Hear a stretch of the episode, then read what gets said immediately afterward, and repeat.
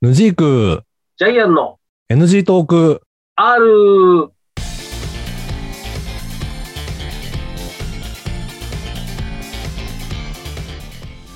始まりました NG トーク R ジャイアンではい、ヌジークでございます。すではではでは、えーでもこの順番で話すとさ、前回おーはいはいなんか GN トークだよね。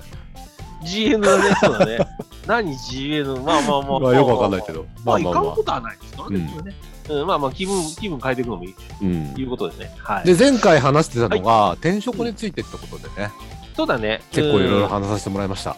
そうだね。まあ、やっぱり転職するっていう理由の中で、こう、いいろいろ自分、あの、理由としてはさ、やっぱりさ、やりたいことがあるっていうケースもあればさ、うんもっと稼ぎたいであるとかさうん、うんうん、やっぱりあるからね。うんうん。あの、まあ、ちょっとさっき、あの、前回の話でどっちかっていうと、うんもっと稼ぎたいの話にちょっと近いところによってた。あー、そうね、ちょっとそういう話でうん。なっまてしまいますね、確かに。あまあまあまあまあ。で、うんでもでもまあまあ、一応事実は事実ですからね。うん。うん。っていうところでちょっと話してる中で、うんいや、あの、会社にね、うん。あの、転職こんだけ回数を、あの、なるきっかけだったっていうとこうろん。っていうところをちょっと話そうかほう、ほう。な。うん。あのーまあ、最初のね、その、まあ、学校を出まして、うん。初めてこう、行ったところは1ヶ月でございました。うん。うんしてうんまあ、でもそこはね、1ヶ月だったけど、うんまあまあ、そこは、あの、その依存するしないとかそういう問題じゃない場合だったので、うんまあまあまあ、そこはちょっとノーうん。あのね、会社にね、依存しないなって思っ依存し、しようがないなと思ったところは、うん。その次に入ったところですよ。うん。 2社目。うん。 2社目がね、私ね、3年でリストラされまして、リストラされたのそおう、うあおうのーこれあの、解雇とかになって、うん。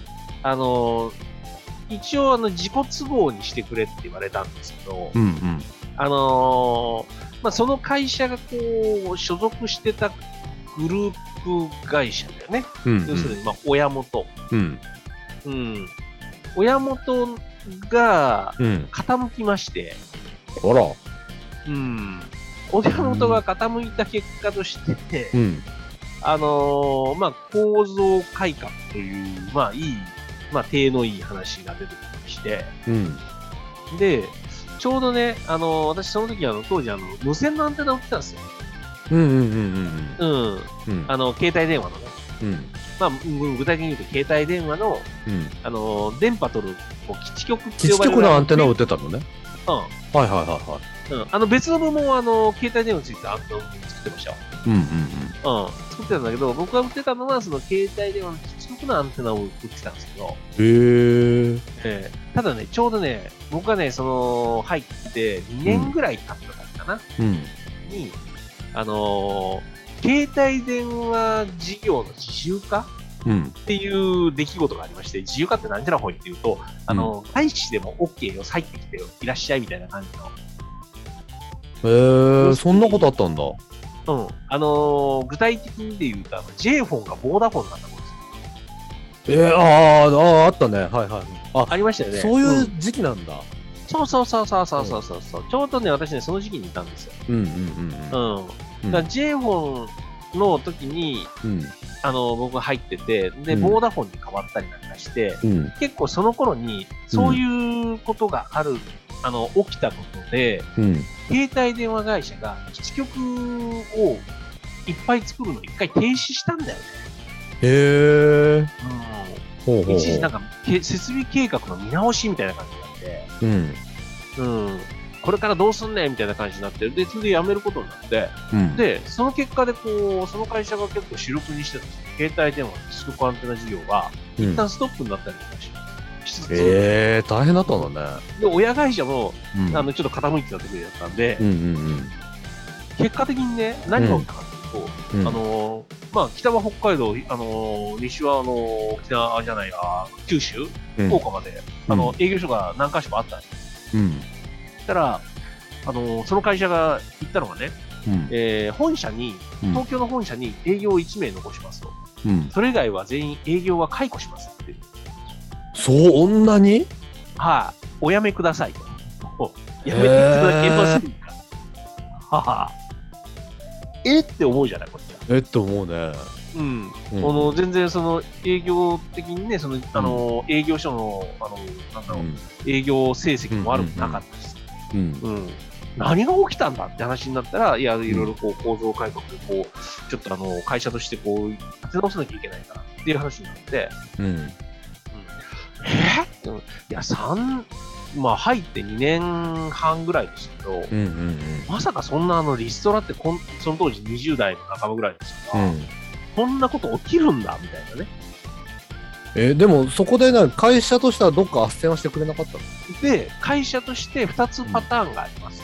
うんうん一つは、うんえー自分で、うん。えー働き口を探してくださいパターンと、うん。もう一個は会社からそういうあの斡旋業者を紹介するから、そこに紹介して入って、どっか行ってください。あ、でも別に会社を紹介してくれるわけじゃないんだ、会社が。そうそうそうそう。だからそのその斡旋業者がいろいろこう手はずを整えてくれるから、それにこう従ってどっか行ってくださいうん。うんっていう感じですよ。うんうん。まあ、ねえ、か、とはいえ、この方ってね、どうすんねんって話なわけじゃん。うん。で、ジャイアンどうしたのその時。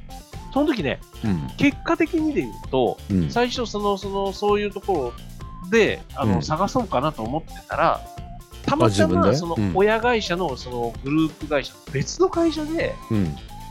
あの営業をちょっとこう強化したい営業力うんうんを、うん、っていう会社が数社あったんですよ。うん。うん。ね、たまたまあの僕が住んでたその名古屋でそういう求人が2件3件とありまして、うん。うん、あじゃあもうだったらそっちに行くか、うん。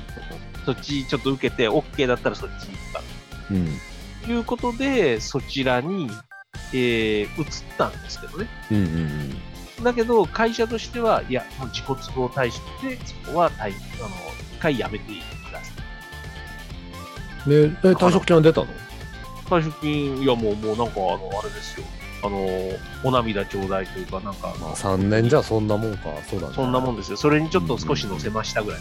うん。うん。いや、だからねう。んで、その時に、退あの社長がね、こうう、ん全国回ってさ、うんいろいろ説明して、うんで、なんかこっちも納得しないんだけどさ、うんいろいろ話聞いてさ、で、こう、ああ、そういうことですね、わかりましたみたいな、いや、僕よりももっと、あの、年上の人もいたからね、うんうんああ、そうなんだと思って、で、まあ、この人たち大変だよなと思いながらさ、まあうんでもまあ、その人たちも文句を言わず、まあ、いろいろ話を聞いて、ああ、わかりました、みたいな感じになって、うんで、じゃあ、社長、あの、な名古屋駅送ってきますわ、って、うんで、社長を送ってって、社長が、あの、新幹線口で降りるときに言った一言がね、うんいや、申し訳ないって言って、降りてったんですよ。うんうん 社長は申し訳ない気持ちがあったんだろうなと思ったんだけど、うんうんうんだけどさ、申し訳ないって言われながら、なんかやめなきゃいけないって嫌だなと思いながら、でもまあ、会社ってなんかこう、えーなんかね、リストラされるっていうのも突然起きたりもするしね、